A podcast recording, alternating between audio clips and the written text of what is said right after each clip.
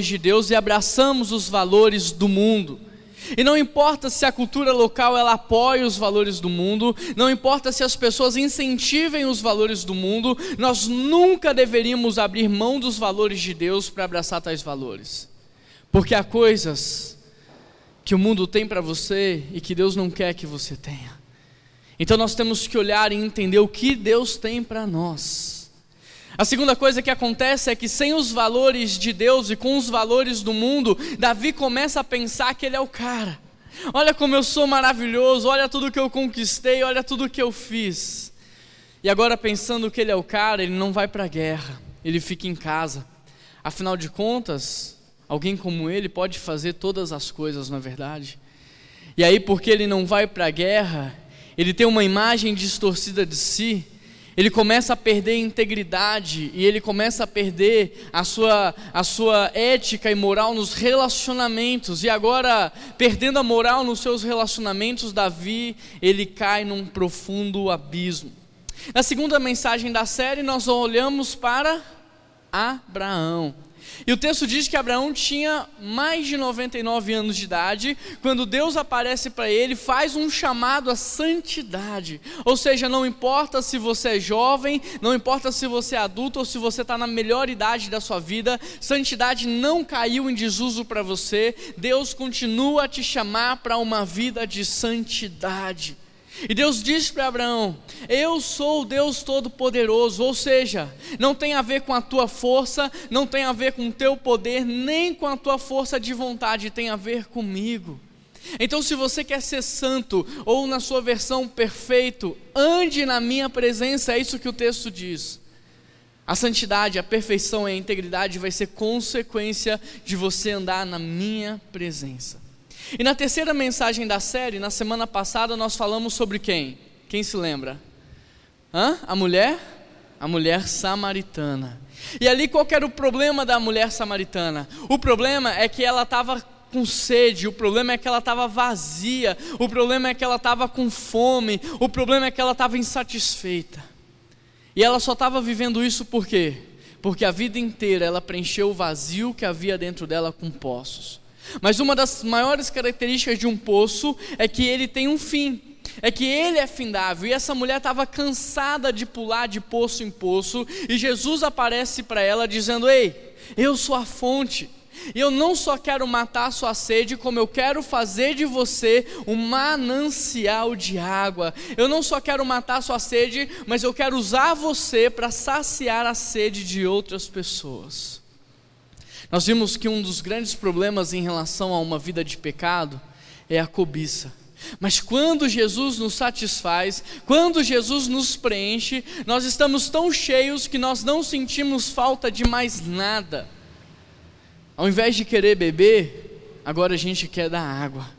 E hoje eu quero convidar você a abrir sua Bíblia comigo no livro de Hebreus, capítulo 12,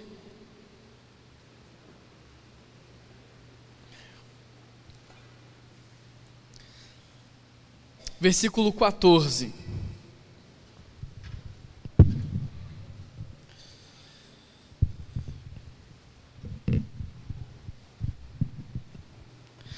Quem achou diz, achei. Quem não achou diz, espera aí. Esse texto de Hebreus 12 é lindo, é maravilhoso. Particularmente eu amo o livro de Hebreus. Depois na sua casa eu te recomendo a ler todo o capítulo, mas hoje eu quero focar no versículo 14 que diz: Segui a paz com todos e a santificação, sem a qual ninguém verá o Senhor. Segui a paz com todos e a santificação, sem a qual ninguém verá o Senhor. Vamos orar? Paizinho, por favor, quebra toda e qualquer barreira que possa existir em nossos corações. Abra os nossos olhos nessa manhã, abra os nossos ouvidos, para que nós possamos ter aqui, Deus, um tempo com o Senhor, onde nós possamos ouvir do Senhor, não aquilo que queremos, não aquilo que imaginamos, mas aquilo que nós precisamos ouvir. Chacoalha os nossos corações, renova a nossa mente, Fala conosco, Deus, isso é tudo que nós mais queremos. Em nome de Jesus, amém. Como pastor, eu tenho muitas angústias, e uma das angústias que eu mais tenho é de ver a quantidade de gente perdida por aí. Já parou para prestar atenção na quantidade de gente perdida nós temos no mundo de hoje? Já parou para prestar atenção é, na quantidade de cristãos desviados que nós temos no dia de hoje? E sabe por que isso tem acontecido tanto? Sabe por quê? A culpa é nossa. Porque nós temos formado sementes híbridas. E se você não sabe o que significa uma semente híbrida, eu quero convidar você a prestar atenção no desenvolvimento de toda a mensagem, porque eu vou te explicar.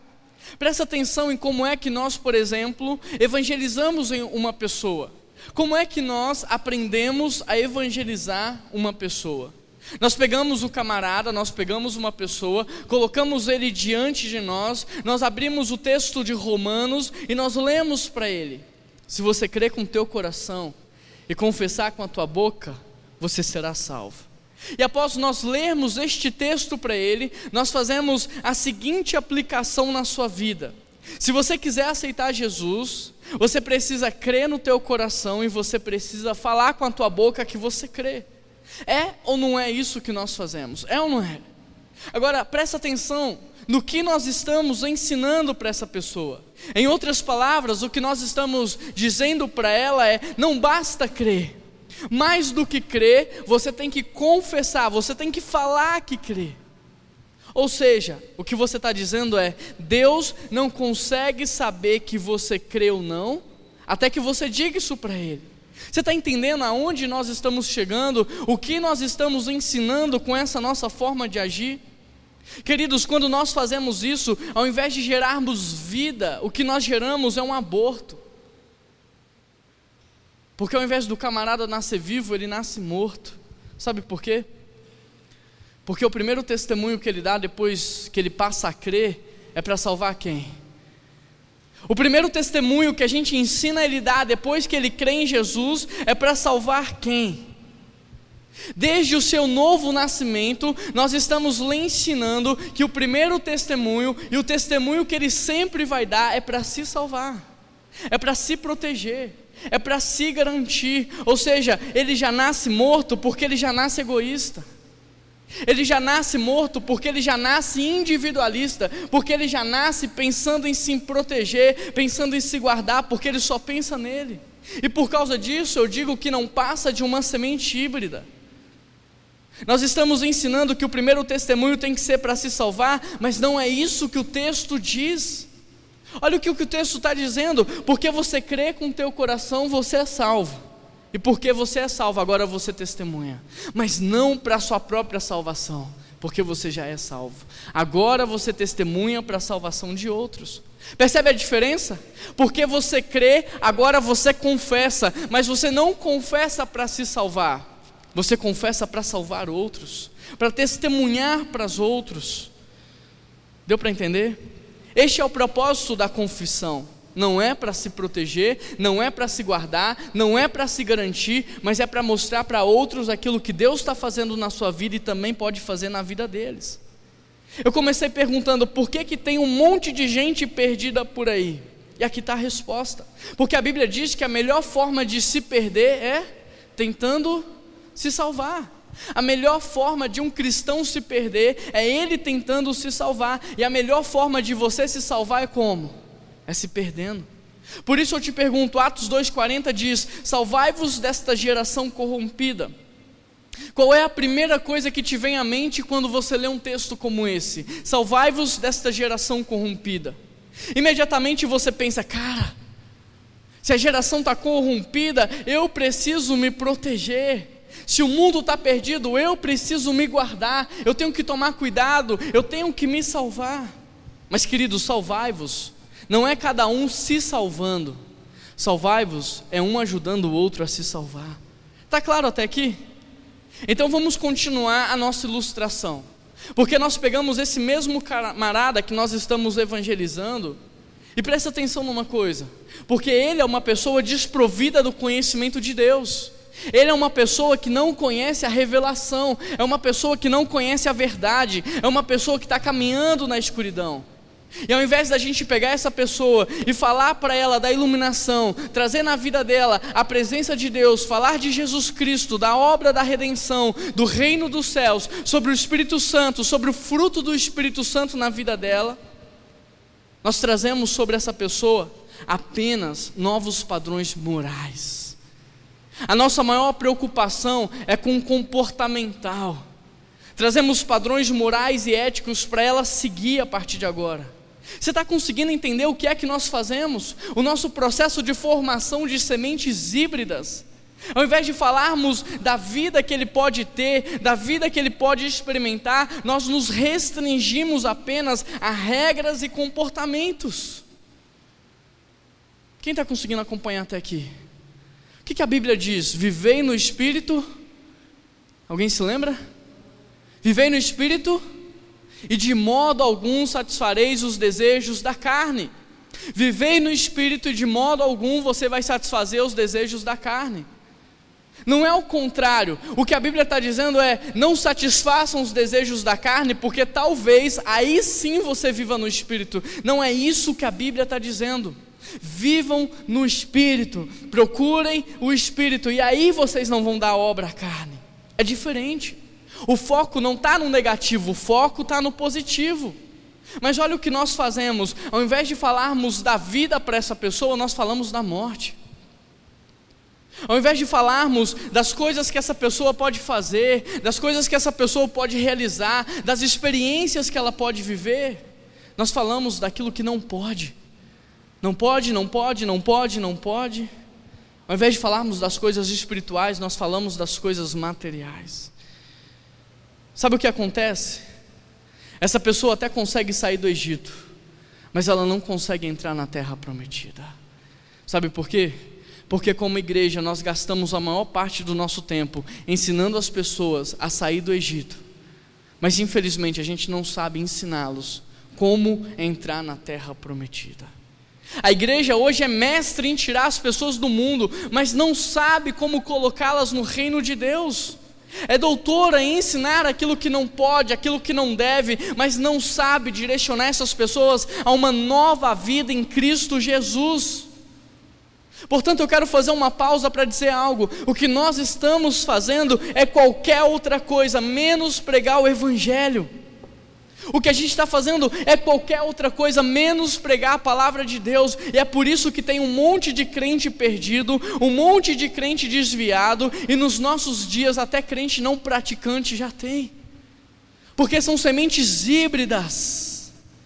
Porque o que a gente está pregando não é o Evangelho, o que nós estamos pregando é uma proposta de inclusão ética. Ei, você quer fazer parte do nosso grupo? Para fazer parte do nosso grupo, você tem que aprender a falar diferente. Para fazer parte do nosso grupo, você tem que se vestir diferente.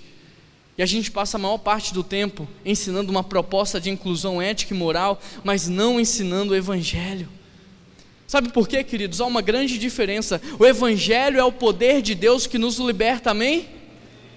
O Evangelho é o poder de Deus para nos transformar, glória a Deus por isso.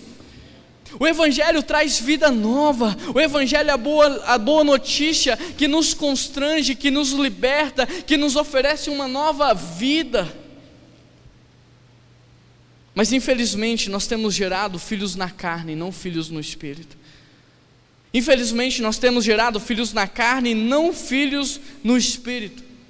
Como que nós mais valorizamos hoje em dia é produtividade, é número, é quantidade. Então, sabe o que a gente faz como igreja? Nós pegamos as melhores sementes e nós cruzamos essas sementes em laboratório, para assim gerar talvez um grão híbrido.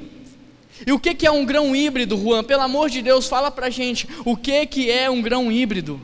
É um grão que produz muito. É um grão que produz acima da média. Mas sabe qual é o problema desse grão? É que as sementes que ele produz são incapazes de se reproduzir. Ou seja, o que nós temos feito por aí, como igreja, é muito parecido, porque nós geramos muitos filhos na carne, mas são filhos que não conseguem gerar vida, são filhos que não conseguem se reproduzir. O que nós temos feito como igreja é gerar pessoas radicais, que são capazes de abandonar tudo lá fora para viver um ambiente religioso como esse. E quando eu digo tudo, eu digo tudo mesmo, até a sua própria família. São capazes de abandonar pai, capazes de abandonar esposa, marido, filhos para ficar no ambiente religioso. Está aqui adorando a Deus, louvando a Deus, fazendo tudo de bom e do melhor, mas não tem relacionamento dentro de casa. Geramos filhos na carne, pessoas legalistas que aos olhos humanos não praticam nada de errado, têm uma vida coerente, uma vida correta, mas por dentro estão podres. Porque Deus conhece a maneira de pensar, Deus conhece as motivações, Deus conhece as intenções. Ao gerarmos filhos na carne, geramos pessoas que passam a vida inteira amarguradas, com medo, esgotadas, porque não conhecem o verdadeiro Evangelho, porque o verdadeiro Evangelho liberta, transforma, cura. Nós temos gerado na igreja pessoas que trabalham muito, mas que não são capazes de gerar vida em nada que fazem. É como uma mulher que engravida emocionalmente, o corpo muda, produz leite, mas não tem criança, não tem filho, não tem vida. A gente olha para as igrejas, estão lotadas de pessoas, cheias de eventos e programações, mas cadê a vida? Cadê a transformação da cidade? Cadê a mudança? Cadê o reino de Deus? Sabe qual é o melhor animal para se trabalhar? É a mula. Você sabe o que é uma mula? É a mistura das qualidades de um cavalo com as qualidades de um jumento. Agora você sabe qual é o maior problema da mula? É que ela não pode se reproduzir. É forte, trabalha muito, mas não gera vida, não reproduz. E hoje as nossas igrejas estão assim, lotadas de pessoas que têm força para trabalhar, mas não geram vida lotadas de pessoas que têm força para trabalhar, mas que não pensam, não refletem, não têm intimidade com Deus, não estudam a palavra, não vivem no Espírito. Pessoas que dão duro dentro da igreja, domingo após domingo, mas não têm relacionamento com o Senhor. Lê a Bíblia como se fosse um livro qualquer, se coloca como um doutor, como um dissecador da palavra, mas não deixa ela ler ele. Pessoas que trabalham duro, mas não têm relacionamento saudável dentro de casa. É agressivo com a esposa, é ríspida com o marido, não tem intimidade com os filhos, os filhos desrespeitam os pais. Pessoas que trabalham duro dentro da igreja, mas não têm amigos, Pessoas que trabalham duro dentro da igreja, mas não conseguem chegar para o outro e abrir o coração. Escuta, eu estou chateado com você, eu estou magoado com você. Prefere falar mal, prefere falar pelas costas do que chegar e abrir o coração. Pessoas que trabalham duro dentro da igreja, mas não têm coragem, hombridade de pedir perdão. Desculpa, eu te machuquei. Eu não queria ter falado aquilo, eu não queria ter feito aquilo. Pessoas que não conseguem perdoar aqueles que lhe têm ofendido. Hoje as nossas igrejas estão lotadas de pessoas que trabalham demais, mas que não conseguem se colocar no lugar do outro. Entender o porquê que o outro está agindo daquela maneira. Pessoas que só conseguem pensar em acumular, acumular, acumular, mas não pensam em repartir. A realidade dos nossos dias é que nós temos gerado cristãos, filhos híbridos, pessoas que fazem muito, muito, muito, muito, muito, mas não produzem vida em nada que fazem. É isso que rolou em Mateus 7. Jesus, em teu nome, eu estava na igreja, em teu nome eu pregava, em teu nome eu expulsava demônios, em teu nome eu cuidava dos pobres, e Jesus diz: Eu não vos conheço, porque você estava tão perdido em fazer tanto, em fazer muito, que você não tinha vida comigo, que você não tinha intimidade comigo. É por isso que lá vai estar escrito que você estiver ligado à videira verdadeira, você vai produzir frutos, mas se você não estiver ligado à videira, você não vai fazer nada. Ou seja, aqueles discípulos eram híbridos, pessoas que faziam muito, mas não tinham vida. Está dando para entender até aqui? Então vamos continuar com aquele camarada que a gente está evangelizando. Nós estamos evangelizando ele, nós já fizemos tudo, já ensinamos para ele um padrão para ele seguir, uma proposta de inclusão ética, e agora que ele já se veste como nós, agora que ele já sabe falar como nós falamos, agora que ele já aprendeu a viver uma vida que se salva, que se protege, sabe o que está faltando fazer com ele? Está faltando fazer uma oração final. Então a gente pega essa pessoa, coloca a mão sobre ela e a gente começa a orar: Deus, guarda esse menino, guarda essa pessoa, livra ele das pessoas ruins desse mundo, livra ele desse mundo, só coloca a gente crente no caminho desse menino. A gente ensina tudo isso, a gente ora e depois sabe o que a gente faz? Solta esse menino no mundo. Sabe como esse menino vai para a escola? Sabe como que esse menino vai para a escola? Ele vai orando. Deus me protege, Deus me livra, Deus me guarda das pessoas ruins. Coloca um amigo cristão na minha vida na escola. Ele vai para a escola morrendo de medo de perder a santidade, morrendo de medo de não mais ver Deus, morrendo de medo de perder a salvação. Como consequência disso, ele se perde, porque a melhor maneira de se perder é tentar se salvar. Sabe como que esse menino ele vai para o trabalho? Ele vai orando, ele vai com medo. Deus, manda embora esse meu patrão, porque ele, ele é um opressor na minha vida, ele me leva a fazer as coisas erradas, tira ele de lá. Como consequência, esse cara trabalha anos no mesmo lugar e não faz um amigo, não influencia a vida de ninguém, não abençoa a vida de ninguém, por quê? Porque está com medo. Sabe como que esse menino vai encontrar a namorada dele, que também é crente? Ele vai orando. Deus, eu sei o que eu tenho que me manter santo, mas essa menina é piradinha. É só eu chegar lá que ela perde a cabeça. Deus, eu sei o que eu tenho que me proteger, mas quando eu chego na casa dela, eu não sei o que acontece. Deus, eu não queria amar essa menina, mas eu amo. Tira esse sentimento do meu coração. Ele encontra essa menina morrendo de medo de perder a santidade, morrendo de medo de perder a salvação, de não mais conseguir ver Deus. Sabe como é que está essa menina do outro lado? Outra desavisada, está orando também.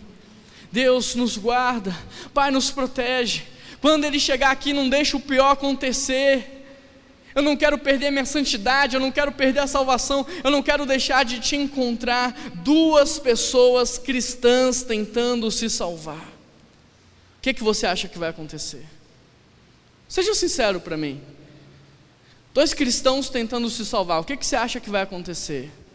Tá claro que vão se perder. Sabe por quê? Porque a melhor forma de se perder é tentando se salvar, não dá outra. Quando os dois se encontram em casa, é oração em língua, é imposição de mãos, é aquela confusão danada que só o diabo consegue entender o que está acontecendo ali. Termina a noite, os dois estão dizendo: Ah, Jesus, nos perdoa. Ah, Jesus tem misericórdia de nós. Ah, Jesus não volta hoje não. O cara volta para a casa dele dizendo: Pai, me dá só mais uma chance. A menina que está em casa vai tomar pelo menos uns dez banhos, porque está se sentindo imunda, está se sentindo suja. No dia seguinte, sabe onde os dois estão? Na igreja, fazendo jejum, fazendo curso de libertação, fazendo tudo para ter santidade de novo, tudo para ver Deus outra vez. Percebe? Dois cristãos tentando se salvar. Dois cristãos tentando se santificar para ver a Deus, dois cristãos completamente perdidos. Quem ainda está com a Bíblia aberta em Hebreus? Dá mais uma olhada no seu texto.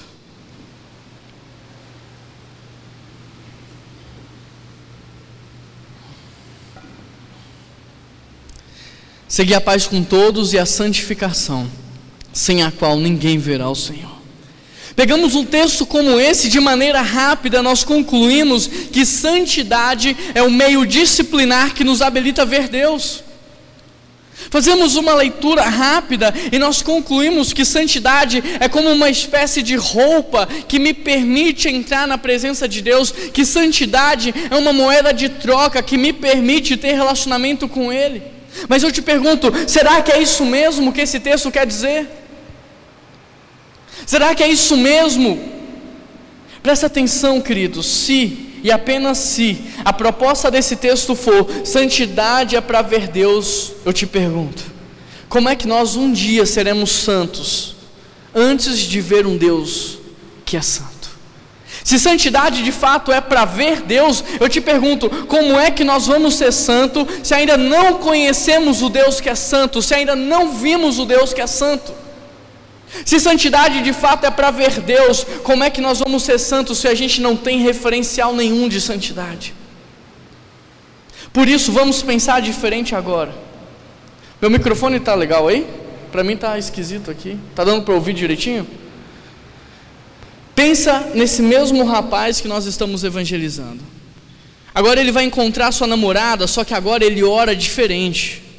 Ao invés de orar com medo de perder a santidade, de perder a salvação, ele vai para a casa dessa menina, só que ele ora diferente. Ele vai para a casa dela orando assim: Deus, hoje essa menina vai te ver. Hoje essa mulher vai te conhecer. Quando eu bater na porta dela, quando ela abrir e quando ela se encontrar comigo, ela vai ver como Deus olha, ela vai ver como Deus fala, ela vai ver como Deus cumprimenta, ela vai ver como Deus se relaciona. E quando eu for embora para casa, ela vai dormir em paz, tendo a convicção de que ela encontrou Deus. Do outro lado, também está a menina orando, só que agora ela já não ora mais com medo de perder a santidade, de não mais ver Deus. Agora ela ora assim: Deus, quando esse menino chegar aqui, ele vai te conhecer.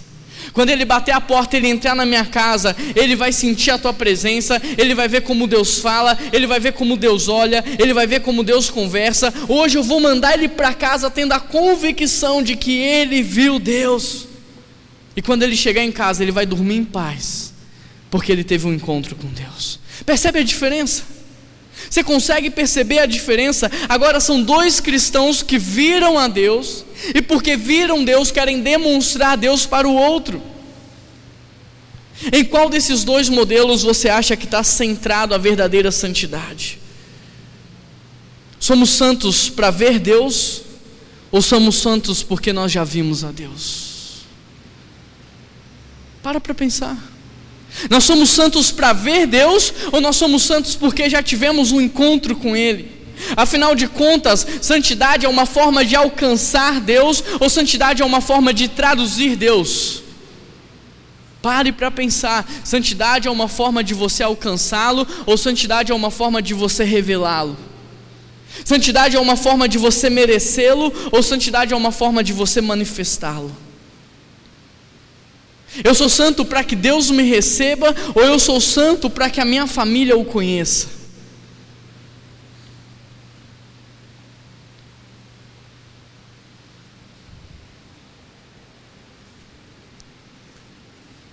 Por que você tem buscado a santidade? Para ver a Deus ou para que Deus seja visto nas suas vidas? Para conhecer a Deus ou para que as pessoas conheçam Deus através da tua vida? Eu vou te fazer uma pergunta que talvez pode esclarecer muita coisa para você. Por que que Jesus buscou a santidade? Jesus buscou a santidade para ver Deus ou Jesus era santo porque ele viu Deus? Ninguém melhor para responder essa pergunta do que o próprio Jesus. Sabe o que ele nos diz? João 17, 19: É por eles que eu me santifico para que eles sejam santificados na verdade. Jesus diz que ele se santificava por nossa causa, em nosso favor, para que nós fôssemos santificados através da vida dele. Jesus se santificava para que nós conhecêssemos Deus através da vida dele. Jesus se santificava para traduzir a imagem do Pai, para traduzir a imagem de Deus. Portanto, o que o texto de Hebreus está nos dizendo é: tenham paz com todos e sejam santos, não para que vocês vejam a Deus, mas para que as pessoas vejam Deus na tua vida. Então, a partir de hoje, não busque mais a santidade na expectativa de você ver Deus, mas busca a santidade na certeza de que você já o viu, porque nós já vimos a Deus. É verdade ou não é? Nós já vimos a Deus. Eu te pergunto: aonde foi que você viu a Deus? Aonde foi que nós vimos a Deus? Sabe onde? Quando nós estávamos no lamaçal do pecado. Não foi quando nós estávamos buscando a santidade, foi quando estávamos presos no lamaçal do pecado, foi quando nós estávamos mortos em nossos pecados e delitos. Foi aí que nós vimos Deus. Foi quando a gente não tinha força para sair daquilo. Foi ali que nós vimos a Deus. E sabe aonde foi que nós vimos a Deus? Através de Jesus Cristo, que se santificou para nos resgatar, que se santificou para nos curar, que se santificou para nos salvar. que nos resgatou do império das trevas e nos colocou no reino de luz. Aonde foi que nós vimos a Deus? Em Jesus Cristo. E como nós sabemos que Jesus era filho de Deus? Porque em momento algum ele tentou se salvar. Em momento algum ele comeu primeiro e repartiu depois. Nisso ele foi santo, totalmente santo. Então, querido, santo não é aquele que vive se protegendo. Santo não é aquele que vive se guardando, santo não é aquele que vive se salvando, santo é aquele que se perde para salvar outros. Santo é aquele que se perde para que outros conheçam Deus através da vida dele. Santidade não é viver tentando se salvar, mas é se perder para salvar outros. A santidade não está estabelecida em momento algum como requisito para se conhecer a Deus, como requisito para ver a Deus, porque nós já ouvimos. A santidade é para que as pessoas vejam Deus através de você. Porque quando nós pensamos em santidade como um esforço humano para viver Deus, como esforço humano para chegar até Deus, nós vivemos nada mais, nada menos do que uma meritocracia, e isso nos aprisiona, porque a partir desses momentos nós temos que fazer por merecer. Isso traz culpa, isso traz peso, isso nos angustia, isso nos entristece. E é por isso que Jesus diz: Vinde a mim, todos que estáis cansados e sobrecarregados, porque foram colocados sobre vocês um jugo maior do que vocês poderiam suportar. Vinde a mim recebei de mim um jugo justo. Eu vou ajudá-los a carregar. Santidade, portanto, não é um esforço para encontrar a Deus, porque nós já fomos encontrados por Ele. Glória a Deus por isso. Isso nos liberta. Santidade é o esforço da natureza espiritual para que Deus seja revelado na nossa natureza carnal. Santidade é para que a nossa humanidade traduza a divindade de Deus, a imagem de Deus. Santidade é para que seu marido, ao olhar para você, diga: Que mulher de Deus. Não é para ele olhar para você e apenas falar: olha como ela é linda e maravilhosa, olha como ela é cheirosa. Não, santidade é para que seu marido, quando olhar para você, diga: que mulher santa. Santidade é para quando o seu marido olhar para você, para que ele veja Deus na tua vida. Santidade é para quando o seu esposo olhar para você, ele tenha vontade de conhecer mais a Deus. Santidade é para quando a sua esposa olhar para você, ela não falar, que homem cruel, que homem ríspido, ou que homem de sucesso, não. É para ela olhar para você e falar assim, cara, que homem de Deus, ele me constrange. Esse cara tem tanta vida com Deus que ele me constrange. Eu queria ter mais vida com Deus como ele tem. Eu queria conhecer a Deus como este homem conhece. Me diz uma coisa: você tem se santificado para que seu marido veja Deus na tua vida? Você, marido, tem se santificado para que a sua mulher tenha mais vontade de conhecer a Deus a partir da sua vida? Querido, santidade é para que os seus filhos, ao olharem para vocês, digam: Como eu queria ter Deus na minha vida, como meus pais têm. Uau!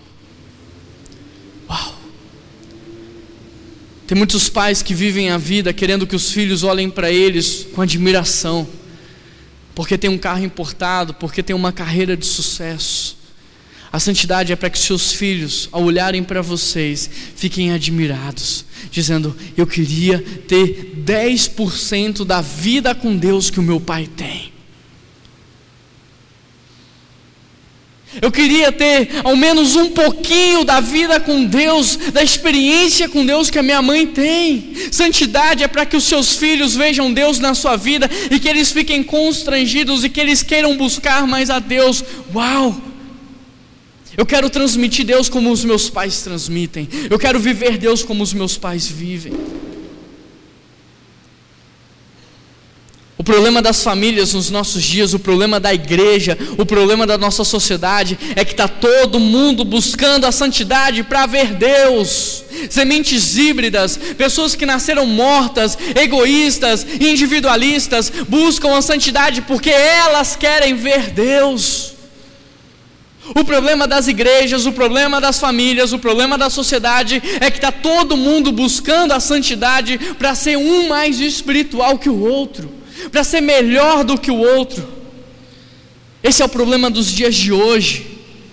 Mas o que nós temos aprendendo ao longo dessa série, principalmente na semana passada, é que Jesus nos satisfaz de tal maneira, que Jesus nos preenche de tal forma, que Jesus nos completa de tal maneira, que Ele faz de nós um manancial de água. Ou seja, nós não somos mais como aquela mulher samaritana que vivia para preencher as suas carências, que vivia para preencher os seus vazios. Agora nós somos um manancial de água. Ou seja, você não precisa mais viver a santidade para buscar Deus, para conhecer Deus, para ver Deus. Agora você busca a santidade para que as pessoas vejam Deus na tua vida, porque ao invés de comer, você quer repartir, ao invés de beber, você quer dar água. Você está tão cheio, tão pleno, tão satisfeito que você diz: Eu não preciso de tudo isso, pode ficar com pouco. Isso é uma vida de santidade. Isso é viver a santidade, isso é viver de maneira digna. Santidade, queridos, é para que as pessoas no seu trabalho, para que as pessoas na sua faculdade, para que os seus vizinhos, para que os seus amigos de colégio, de colégio olhem para você e digam: puxa, você tem algo que eu não sei o que é.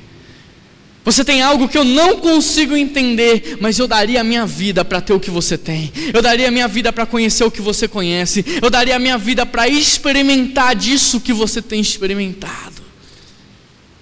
A Bíblia diz que nós temos que ser luz do mundo e sal da terra. Sabe qual é uma das propriedades do sal que eu mais amo? É que o sal nos deixa com sede. Você deve buscar a santidade para que as pessoas fiquem com sede de conhecer a Deus, com sede de buscar a Deus. O que você precisa entender, e isso agora é desde julho do ano passado até aqui, é que a santidade, ela não começa em mim e ela não termina no outro. A santidade, ela começa em Deus, ela passa por mim, porque ela quer alcançar o outro. Só é santo se contempla relacionamentos. Só é santo se vem de Deus, se passa por mim, alcança o outro. Santidade é que é para as pessoas vejam a luz de Jesus na tua vida. Santidade é para que as pessoas queiram conhecer Jesus. Santidade é para que você, de maneira inconsciente, esteja o tempo todo dizendo para as pessoas: Jesus é o único caminho. Não há outro caminho. Jesus é o único caminho. Jesus é a única vida e Jesus é a verdade. Por isso, quando a Bíblia diz: sem santidade ninguém verá o Senhor, o que ela está dizendo é que se você não viver em santidade, ninguém vai ver Deus, mas não vai ver Deus na tua vida.